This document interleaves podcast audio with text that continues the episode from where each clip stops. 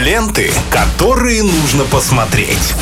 Киногуд на Радиохит. Ну что же, рабочая неделя пришла к своему естественному завершению, но еще есть возможность поработать, но чтобы этот рабочий процесс был легче, мы всегда знаем, чем вас порадовать. В эфире Виталий Морозов с этим, кстати, поможет. Всем здравствуйте. Здорово. Привет, Максим. А, Сегодня рубрика «Классика», как обычно, по пятницам. Мы вспоминаем мы сегодня замечательного режиссера Виталия Мельникова. Мы так периодически говорили о его картинах э, в этой рубрике, именно в классической.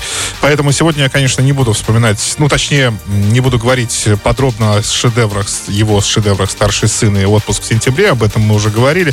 Давайте вспомним э, сегодня картину «Семь невест» Ефрейтора Збруева э, 1970 года. Название очень мне нравится, потому что очень редко встречается такое длинное название в советских фильмах. Нет, ну, ну да, в общем, да. С категории 12+, э, это было еще до вот этих вышеназванных хитов. Э, Виталий Мельников снимал эту картину в 70-м году.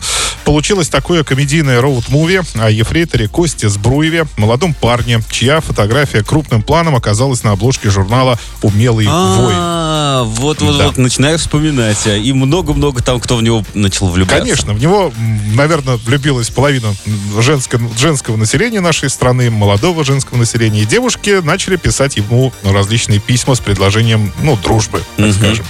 Вот, э, Но с и- большим намеком. Ну, конечно. Ну, наверное, да. Вот. э, И, соответственно, писем было очень много, но э, Костя отобрал семь писем. И, э, узнав адреса, э, демобилизовавшись из армии, отправился по этим адресам для того, чтобы найти себе подходящую невесту.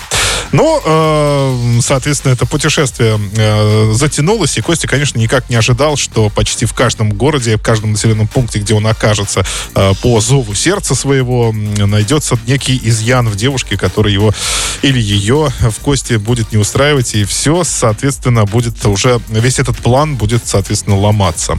А, Фильм в известной степени критикующий э, излишнюю разборчивость молодых людей э, в поиске иде- э, идеального партнера, когда ответ, в общем-то, лежит на поверхности. А хочется еще, так сказать, посмотреть.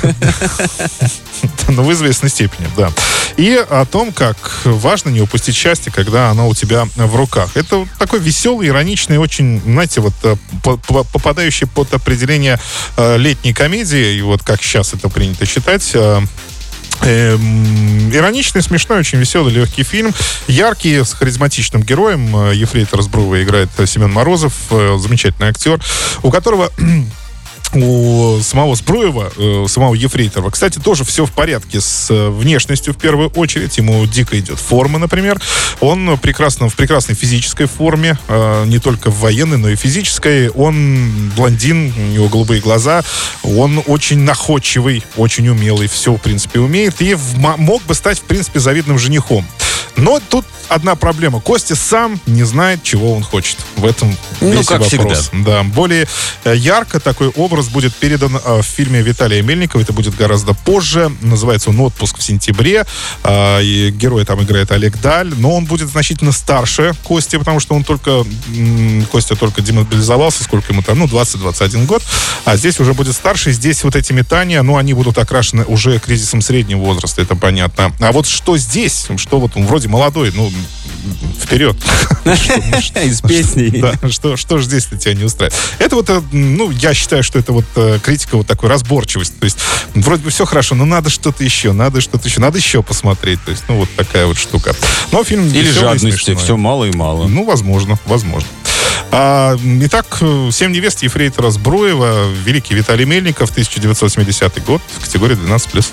Спасибо, Виталий. Вы же, друзьям, не забывайте о том, что нас можно смотреть э, на YouTube, также слушать в Apple Podcast и SoundCloud. Ленты, которые нужно посмотреть.